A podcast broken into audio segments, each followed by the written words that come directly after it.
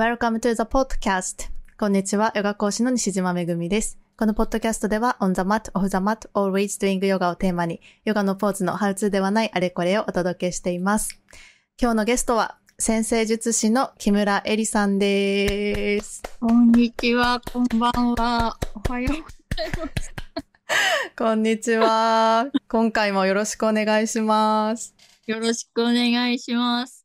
はい、もうすっかりおなじみの先生術師のエリさんですけれども、毎回ね、あの、星読みをお願いしております。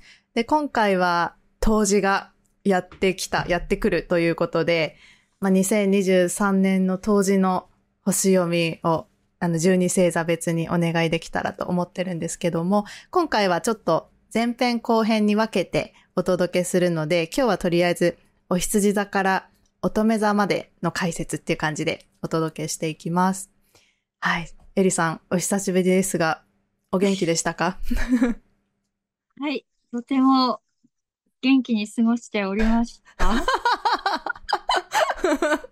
だ標準語がとても、あ、ちょっとなんか今日津軽弁が、津軽弁が出るかもしれません。あ、でも今いい感じに治ってきてます。大丈夫です。はい、大丈夫そうです。そしたらじゃあ、まず最初に2023年の当時の特徴みたいなところを最初にお聞かせいただきたいなと思うんですけれども、その辺をよろしくお願いします。はい。えー、2023年の当時は、えー、12月22日、うん。えーちょうどお昼くらいに冬至に入ります。冬至、あのー、ヤギ座に太陽が移ります。えーこの冬至図を読んでみたんですが、状況としては深刻。しかし、心持ちとしては軽快。という印象を受けました。今回の当日は、きっと良くなっていくはずという楽観的な配置が見られます。火星と海王星は90度という行き当たりばったり感が強いんですが、金星とは120度なので、どこかその終わりの切なさを楽しんでいくような、あるいはその闇に吸い付いていくような強楽感、あの、楽しみを追求するとか、快楽を追求する、そういう強楽感があります。また、ヤギ座の太陽は、大牛座の月と120度で連帯しており、利害に対しての不一致感もなく、月は木星も重なっているため、自分の財産や才能だけでも何とかやっていけるだろうという前向きな希望があります。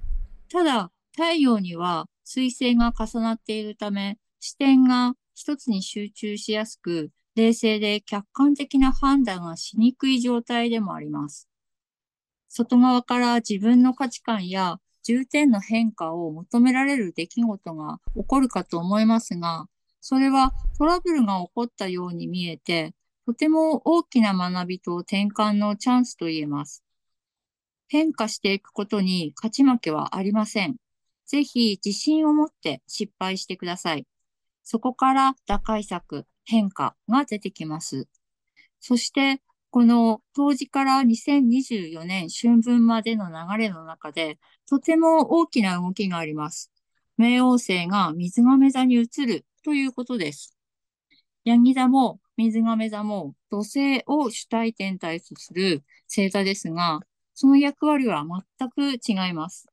社会が個人にもたらす内側への力がヤギ座だとしたら、水亀座は個人が社会にもたらす外側への力です。あの、うーんと、みんな違ってみんないいっていう、あの、言葉ありますよね。あの、金子みすずさんの。でも、これは、あの、違いっていうものを丸く収めるためでも、仲良し小良しっていう言葉でもない、全くこう、簡単には言えない言葉だと思うんですね。それは本当に、あの、個々の違いっていうものを知ったからこそ、知った自分の口からだから出せるっていう言葉だと思う、思うんです。私はそう思っているんですけれども、この相手と自分の違いも知らず、人それぞれだからって終わらせていくのは切り捨てていくということと同じ。あの、ヤギ座冥王星終焉っていう今、私たちっていうものは、どちらかというと、その、できれば違いを知りたくない。そして疑問を持ちたくない。自分の部屋に冷たい風が入ってこないように扉を閉めたい。でも、私たちっていうものが明日からこう突然別人にはなれないように、水亀座がこう冥王星に移ってからすぐ時代や思考っていうものが変わっていくっていうことは、ある日突然変わるっていうことは、これももちろん絶対にありません。でも変えていく、その主導権は社会ではなく変えていくっていうのは自分にあるんだっていうことをあの忘れないようにしてください。外が出たから出ていこう。外が変わったら部屋から出ていこう。ではなく、変えていくために自分が出ていこう。ぜひ今この当時の中の楽観さっていうものを持って、今の部屋から、今の世界から、あの、一歩踏み出してほしい。そんな当日だと思いました。へえ、すごい。なんか、一人一人が今行動を促されてる感じ。うんう、ん。そうですね。やっぱり動い、自分の考えを持って動くっうん。ていうことがすごく大事。あの、めぐみさんがね、よくおっしゃる、その共同創造っていう言葉も多分みんなが同じ目的を持って同じように動いていくことが共同なのではなくうん。でうん、そのそれぞれの違う働きっていうものが何か一つの流れの中に個々に存在していく。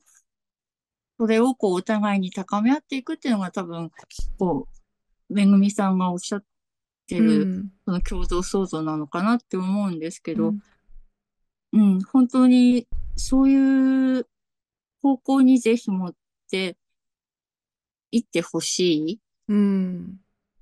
ともすればね、冷たい時代にどんどんこれからなっていくこともできるけど、やっぱり抗っていくっていうことを私たちはしていかなきゃいけないんじゃないかなってうん。んですよね。うん。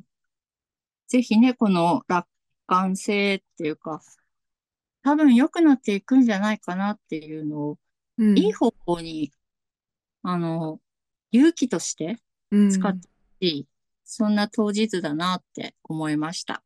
へえ。なんか私星占いその全般のことはよくわかんないんですけど、結構これからしばらくなんか大変な時代になるみたいな 話もなんかあったりするじゃないですか。私はあんまりよく知らないんですけど。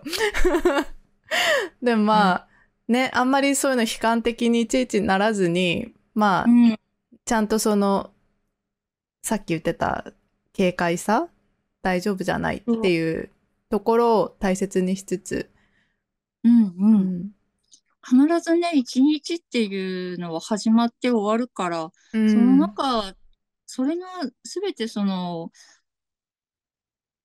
本当にあ朝から寝るまで悪い一日だったっていう そう、ないですよね。なかなかね。う。うんんそう、そういう本当に日々の小さいうん。中の喜びってものって、やっぱり結構大きなエネルギーになっていくっていうか、うんそれが踏み台となって、こう突破していくっていう、突破してきたっていう人もいると思うし、うん。まあ、そういう、あの、たとえ状況は深刻だとしても、その軽さっていうものをね、自分の中に、あの、ぜひ持っていてほしいし、たとえどんな時代になったとしても、その選択肢、主導権っていうのは自分にある、自分が決めていることを、あの、うん、強く思ってほしいなと思います。ね、さっきエリさんが言ってた、変えていく主導権は自分にあるっていうことですよね。うんそのね。うん。うーん。じゃあなかなかなんかドラマチックな感じですけれども、そしたらじゃあちょっと星座別にアドバイスをお願いします。じゃあまずお羊座さんからお願いします。はい。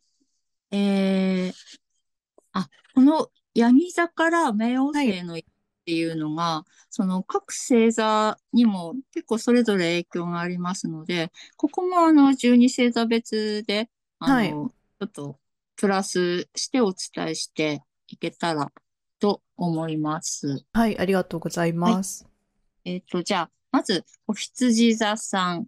はい。え、お羊座さんは、あの、とてもエネルギッシュな展開になりそうな当日です。お羊座さんにとっては。あの、何か挑戦したいこと、以前から目をつけていたことがあるとしたら、ぜひ踏み込んでいってみてください。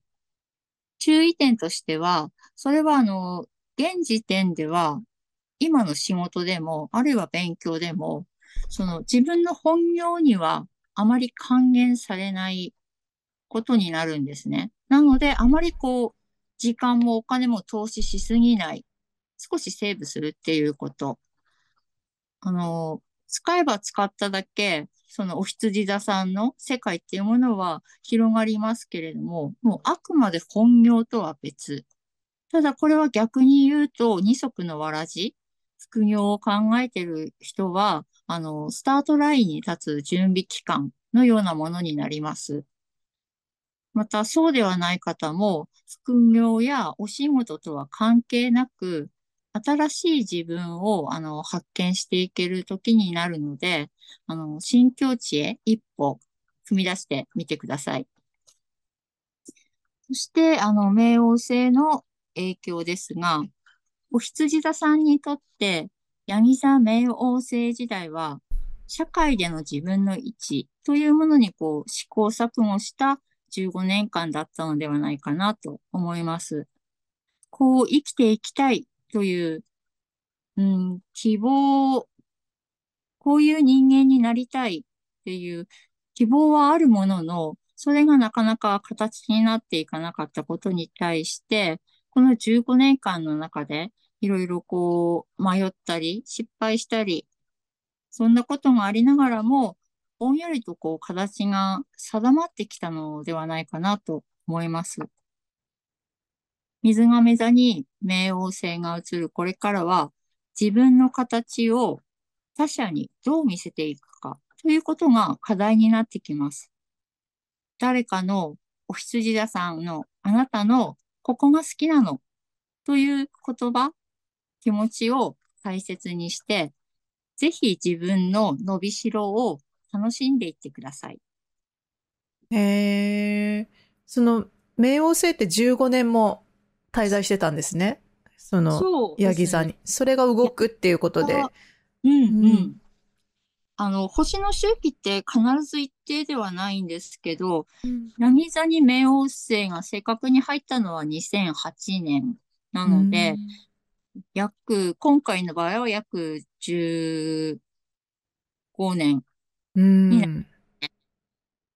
ん？10うん、15年15か年。な？あ、うんうん。時間が、2008年ですもんね。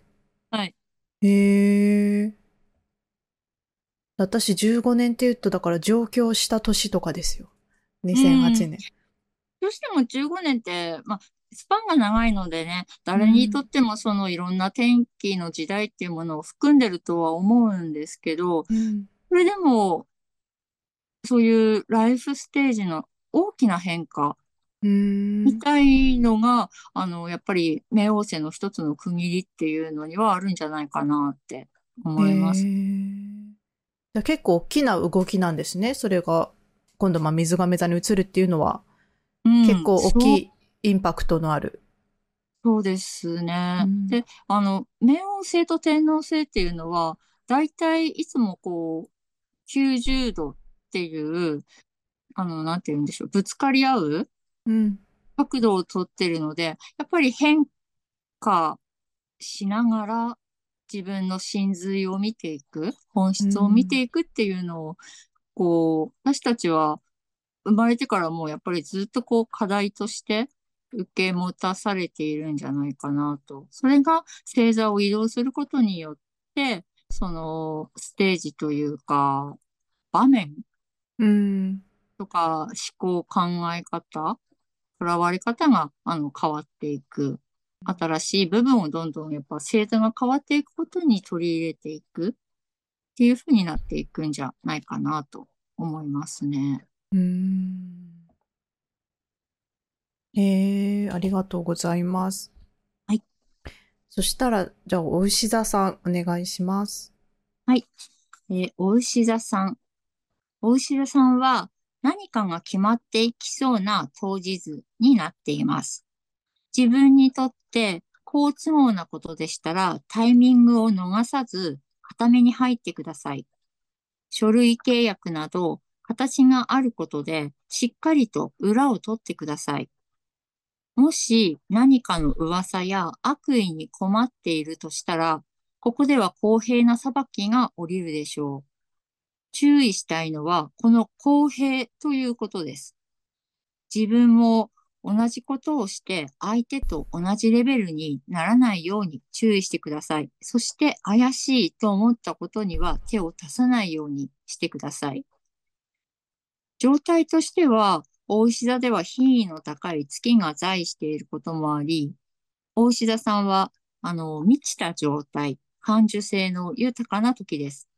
ときめき、ひらめきから生み出されるもののクオリティが高くなる時です。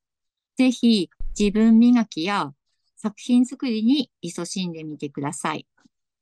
うん、いい感じのタイミング。ですね。うん、すごく、なんというか、お牛座、月っていうのは、あのー、蟹座ってすぐこう思い浮かべるんですけど、実は月が一番こう、なんて言うんだろう。状態、まあ、点数が高いのは、お牛座になるんですね。お牛座さんが一番高いんですね。なので、あのー、お牛座の人はやっぱりそういう感受性、自分こういろんなものを吸い込んでいく様々な美的感覚、逆にそういう悪いものっていうものも吸い込んで、あ、これは違うなっていうものをどんどん自分に、あのー、選択させていく。そして自分を固めていくっていうところがあるので、大牛座の場合の月っていうのは、やっぱりそういう、うん、美しさとか自分のこだわり感性っていう部分にすごく発揮されているんじゃないかなと思います。あの、美術家の方もやっぱり、それは金星の感性っていうのもあるんですけど、ものすごくその、心の振れ幅が広いっていうか、あの、すごく闇深い美術館を持ってる大牛座さんの美術家の方も、あの、いらっしゃるんですよね。特にあの、絵画、絵を描く方とか。なので、そういう、こう、すごく幅の広い美しさを持っている。その幅の広さっていうのはやっぱり月っていうものに由来してるんじゃないかなと、その感情。なので、もちろんね、蟹座さんも感情は豊かどの制度も感情は豊かなんですが、大志田さんの場合はそれが金星に直結していくっていうことですね。美的なものに。はい。あ、あの、冥王星、大志田さんもお伝えします。はい、えー、冥王星が水亀座に移動すると、大志田さんにとっては、あの、90度の位置っていううん、対立とも違うんですけれども、自分ではなかなかコントロールしづらいっていう場所に、あの、冥王星が大志田さんにとって来るっていうことになります。さらに今、大志田さんの中に天王星っていうあの星もありますので、なかなかまだまだ試行錯誤な時が続いていくかもしれません。今までは、あの、自分の範囲内だったことが、水上座に冥王星が移ったことで、あの、みんなの目の前に出していかなければならない。今までは自分の中だけだったことをみんなの目の前に出していかなければならない。そんな状況も訪れそうです。大牛座さん、あなたが何を学んできたのかを問われ、そしてそれが血肉となって、周囲にバージョンアップした自分を見せていく。大石田さんの水亀座冥王星時代は、そういった時代になりそうです。へえ、いい感じですね、大石田さん。ぜひ、前に出て。やっぱり、いろんな大変な時もね、その、うん、うん、大変な時がやっぱり今不動級の星座さんたちは続いてるかと思うんですけど、それぞれにやっぱその息の抜きどころってあって、大牛座さんはやっぱり自分が美しいもの、好きなものっていうのに自分を寄り添わせるっていうことがすごく大事なんじゃないかなと思いますね。その美的感覚を大切に。うん。うん。そうで、今まではそれをこう自分の範囲内だけでやっていたけれども、これが水亀座に移ったということで、それを、あのー、ある意味発表するとか、うん、うん、目の前、誰かの目にさらしていくっていう、そういう状況になってきそうですね。で、そうするとやっぱり、うん、あのー、そこに対して査定というかね、いろんな、とか罰みたいのつけられたりとか、今まで自分の中だけだったことが外側に出ていって、こう、うん、いろんな思いが出てきたりするかもしれない。けれども、やっぱりそれも自分のその感情の振り幅を広げることになるんだと思って、あの、ぜひ自分の階段を登っていく、バージョンアップしていくっていうふうに捉えて、うん、あの、過ごしていってほしいなと打たれるだけじゃないっていう、うん、良い自分っていう部分をあの出していってほしいなって思いますね。うん。ぜひね、流れが来たら挑戦してみてください。はい。はい。そしたら、双子座さんお願いします。えー、双子座さん。えー、双子座さんはいつものペースで動いてるつもりが、なんかこう、うまく乗っていかないとか、いつもなら気にならないことに引っ張られて、で、こう、ぐじぐじしてしまったり、流せる冗談や会話に、いつもなら流せることにもこう突っかかっていってしまったり、という、そんなこう出だしな当時かもしれません。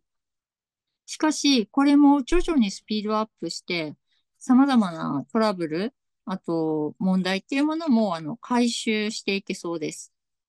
何かプロジェクトでこう進めてることなどでこう問題が起きたとしても、時間の経過とともに良い解決策が出てきたり、相手の方からアクションを起こしてきてくれたりしそうです。冥王星が水亀座に入る1月22日以降は、見たいものが見れる見えるというクリアな思考になりそうです。人でも物でも無駄だと気づいたことには執着せず手放すようにしてみてください。はい。うん。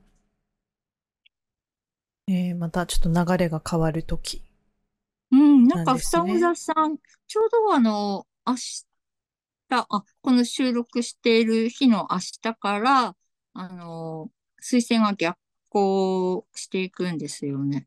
うん。あ、それはみ、みんなに関係えっ、ー、と、双子座さん？うん。あ、うん。えっ、ー、と、トランジットっていう、しん、うんと、今動いている星のホロスコープ上で、水星が逆行、はいはい。うんうんうん。水星逆行っていうやつですね。うんうん、であの、双子座さんは、その水星が自分の主成分なので、あの、やっぱりその、水星逆行してるっていう時は双子座さん、あと乙女座さんにも影響が出ます。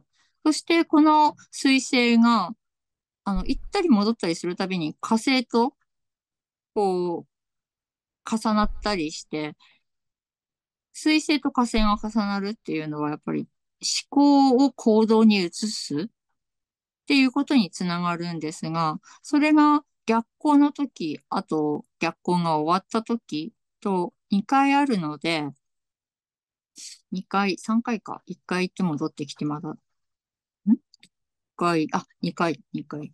2回あるので、あの、同じことを、一つの問題に対してね、結構長く関わらることがあるかもしれません。この当時の期間。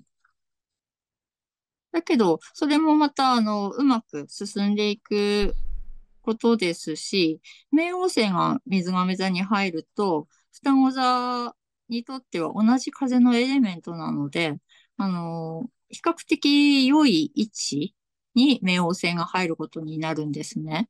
そうすると、こう、なんだかこう今までもやもやしていたっていうものが、あの、はっきりと見える。あとはクリアな、こう、判断能力っていうものが戻ってきそうな感じになります。うーん。ただ、この、やっぱり、冥王星がヤギ座に滞在してたこの15年間っていうのは、双子座さんにとってこう、自分が主導権を握れない時っていうのが多かったかもしれません。で、それは、あの、誰かに何かを奪われたとか、不本意なこととかではなくって、双子座さんが誰かを立たせるために、あえて自分が引くっていう状況が多かったのではないかなって思います。双子座さんってすごくね、あの、気遣いの人なんですね。押し引きがすごくうまい。で、周囲っていうのは、そういうあの、双子座さんのね、気遣いっていうのをやっぱりちゃんと見ていたと思います。水亀座に冥王星が入ってからは、もう他人推しより自分推しの時です。自分を推していこうっていうそうそう。中田さんにとって人前に出ていくっていうのは、あのー、なんだろう、あまり意識しない、人前を人前っていうふうにあまり、こう、思わないかもしれない。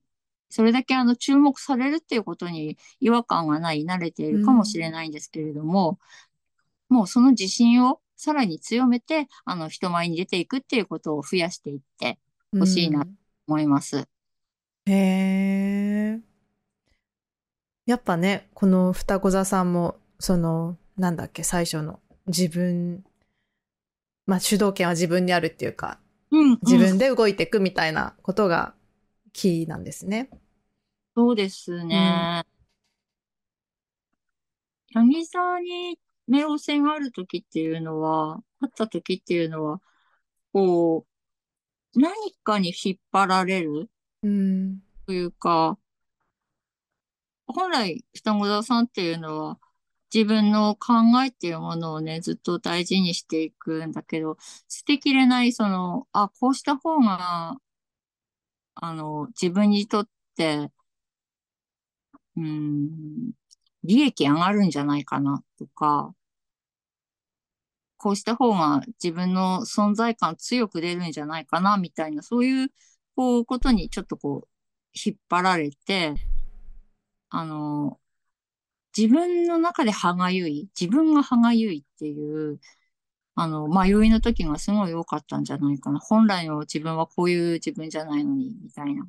それがすごくこう、すっきりとしていく。うん。うん、クリアになっていくんじゃないかなと、その水亀座に冥王星が映ると。うん。うん。ぜひそれをね、その自分のクリアさを最大限に発揮して、うん。あの、自分推しで言ってください。これもまた15年くらいなんですか、うん、水亀座に滞在するのも。だいたい15年。うん。じゃあもうここからしばらくその流れなんですね。はい。うん、長い。長いけど、あのー、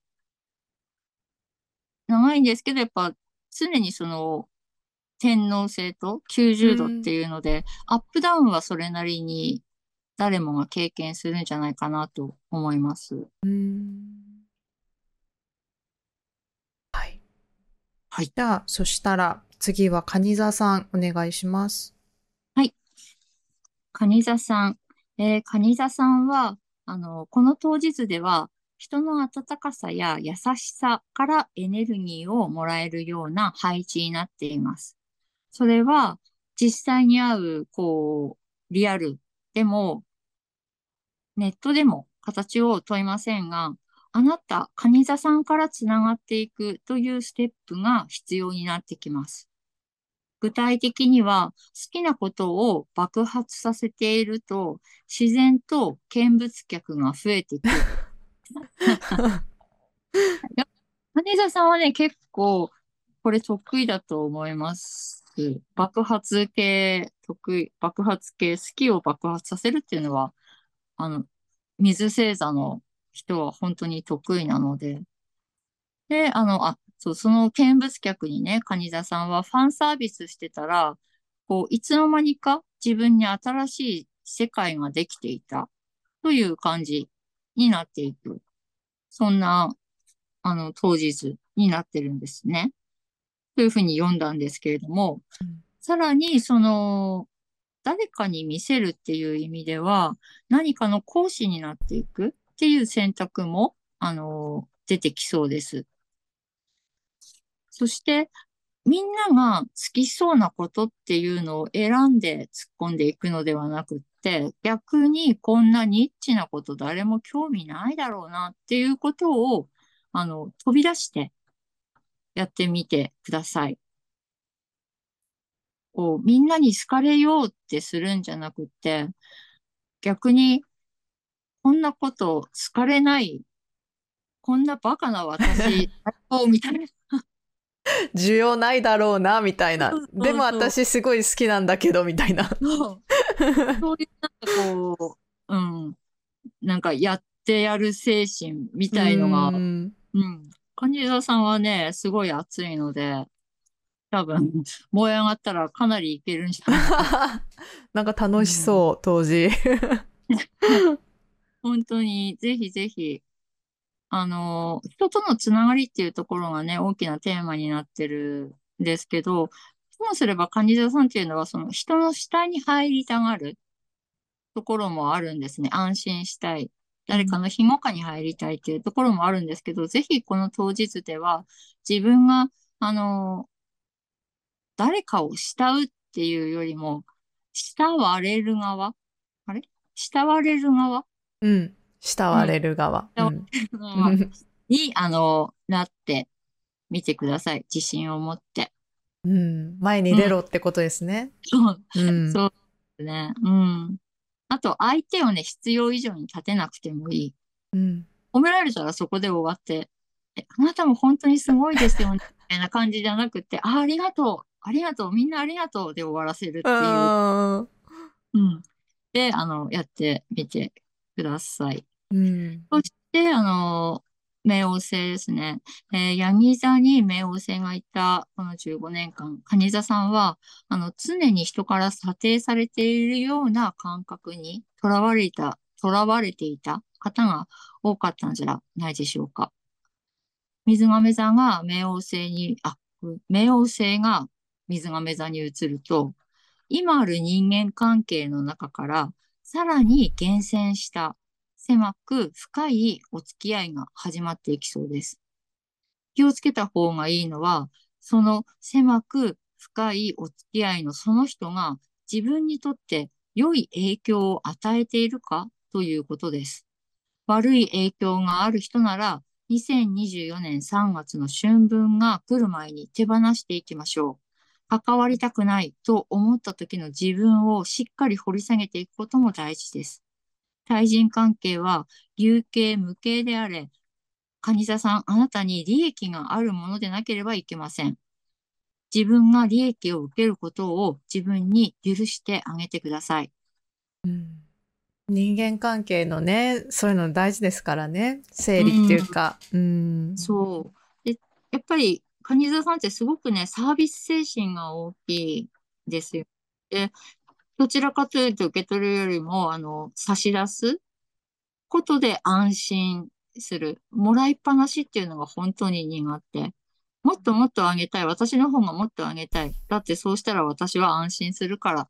うんでころなんだけど、その安心っていうのは実は不安の裏返し。うん。だから、やっぱりね、自分が利益を受けるっていうことを自分に本当に許して、それは悪いことではないっていうことを、あの、自分に許してあげてください。うん。ちょっとね、立ち止まって考えてみるといいかもしれないですね。うん。はい。そしたら、次は獅子座さん、お願いします。えー、獅子座さん。えー、獅子座さんのこの今回の当日では、うん、えー今までその大きく動きたいけれども、今抱えている仕事や日々のルーティンに追われて動けない、あるいは体力がついていかない。それでも、この未来への熱をなんとか消さないようにと奮闘し続けていたあの、獅子座さんが多かったのではないでしょうか。この当時では、熱という漠然とした思いだったものが、より明確に現実味を帯びていきそうです。それは流されるように進んではいかず、流されるようには進んでいかない。私はやるという強い意思表示がなければ始まらないことです。今は他者に相談するより自分に相談してください。外側の答えが全て正しいように思えるなら、あえて一人になってください。そして自分の答えが出てから、本当に大事な人に助けを求めてください。良い援助をもらえるでしょうん。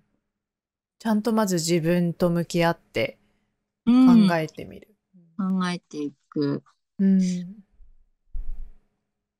その獅子座さんの熱っていうのは、これはあの、熱って言ってしまったんですけど、信念ですね。目標とか目的とも違う。自分の中のその揺るぎない、こうありたいっていう信念。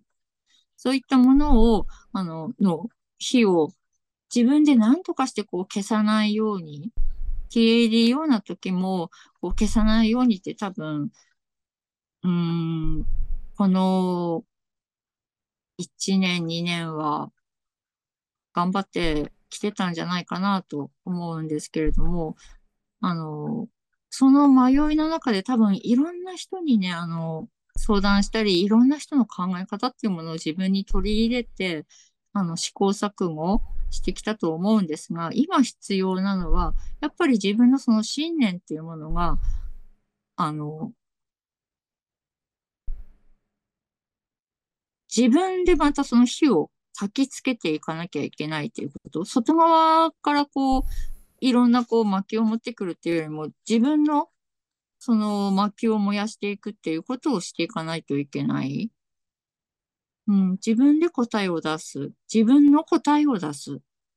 そしてそれに自信を持つ。人の話を聞くのはそれからでももう十分間に合います。それでいい。やっぱり自分っていうものを、あの、石田さんは、特に、もう自分勝手って言われてもいい。だから、そういう自分でいいっていうふうに自分にこう許可を出して、あの、自分と向き合うっていうことをちょっと真剣にやってみてほしいなと思いますうね。ん。うん。ちゃんとね、自分で考えて自分で答えを出してみるっていうのは大事ですもんね。大事ですね。うん。そう、そう。えっと、冥王星ですねう。ん。えー、獅子座さんにとってこの冥王星がね、ヤギ座にあった期間は15年間、2008年からは、獅子座さんはあの自分の生産性とか、人から求められる人材であることで、あの、自分の重さっていうものを測ってこられたのではないでしょうか。ここではうまく働けないから、私は軽い存在だ。ここでは知、あの、力を出せるから、重い存在になれている。そういう、あの、一喜一憂っていうものに、こう、囚われていたのではないでしょうか。冥王星が水亀座に移動すると、そういう小手先の試行錯誤に全く囚われなくなってきます。獅子座さんのあなたの問題はそこにはなかったと気づくでしょう。そしてその転機となる環境や人に出会っていきそうです。うんはいここからがまた転換期。転機。そうですね。うん転機ですね。もう、不動級の獅子座さん。獅子座さんも、ね、結構あの、水亀座に土星がいた去年くらいからもう多分ずっとなかなか苦しい時が続いていたんじゃないかなと思うんですけれども、それがね、ちゃんと、あの、自分の力になってきてたんだっていうのを、ぜひ自分で認めてほしいなと思います。うん。うん。ね、頑張ってきたですもんね。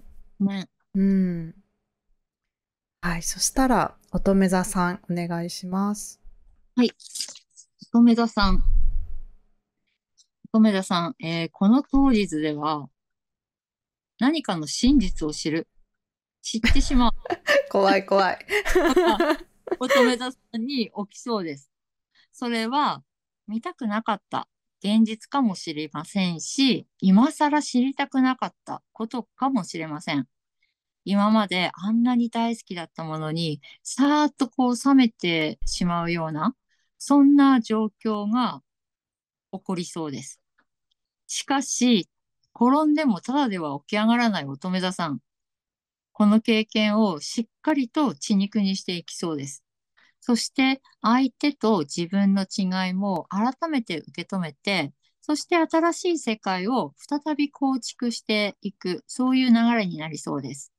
それは以前よりも質の良い、そして本当の関係になっていきます。へえ、なんか意味ありげですね。まあでも大事ですからね、どっかでね、本当のことを知らないといけないっていうのは。やっぱり乙女座さんっていうのはすごく分析力が高いので、相手と自分が違うっていうことをもともと最初からこう根底にあるんですよね。で、本当に受け入れられないことだったら多分受け入れないと思うし、許容範囲だったら、まあそれは人と自分の違いだなっていうふうで受け入れて、その上でまた新しい関係を築いていくんじゃないかなと思います。そしてそれはやっぱし、あの、まあ、うんと、以前よりも、雨降って地固まるではないですけど、こう、良い、分かっていくっていう関係になっていくんじゃないかなと思いますね。うん。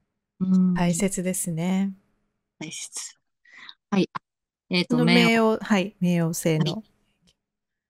えー、ヤギ座冥王星時代では、120度という、あの、連帯関係、良好な位置に、乙女座さんにとっては、あの、居続けることができた15年間だったと思います。様々な出来事があった上で構築された今の家族関係、仕事関係、あるいは自分のこと。えーこれも乙女座さんの意見がね、本当にいろんなことがあったかとは思うんですけれども、それでも乙女座さんの意見が通ることが多く、何か力があることに抜擢されたり、自分主体で、あの、進めてくることができた、あの、15年間だったのではないでしょうか。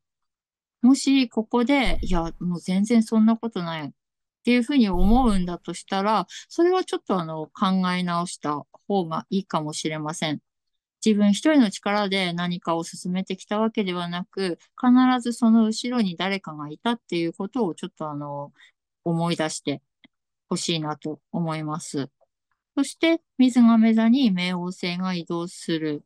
これから、えー、1月22日以降、そんな乙女座さんの力を借りたいと、たくさんの人からオファーが来そうです。大事なのは仕事や自分がなすべきことを選ぶということです。本当に好きなことしか私はもうやりたくないんです。その宣言をぜひ今のこの当時期間のうちにしてください。うーん。なんかいいですね。覚悟を感じるというか。うん。あの、まあできるかな、できるかな、みたいな感じでこう、隙間をどんどん埋めていってしまう。そしてう最的に忙しくうん。なるっていうのがこう多分乙女座さんのパターンだと思うんですけど、もちろんこれは仕事じゃなくてね、あの家族のことだったり、人間関係のことだったり、常にな気づけばいっぱいいっぱいみたいなところがあるかと思うんですけど、うん、それに対してやっぱ当時のうちにこうちょっと自分の宣言、自分宣言というものをあのぜひ周囲の人にしておいてください。そうすることで、あの、水亀座にね、冥王星が移動してきたとき、来るものが、あの、違うくなると思ますし、自分の覚悟っていうものもね、あの、決まってくると思います。うん。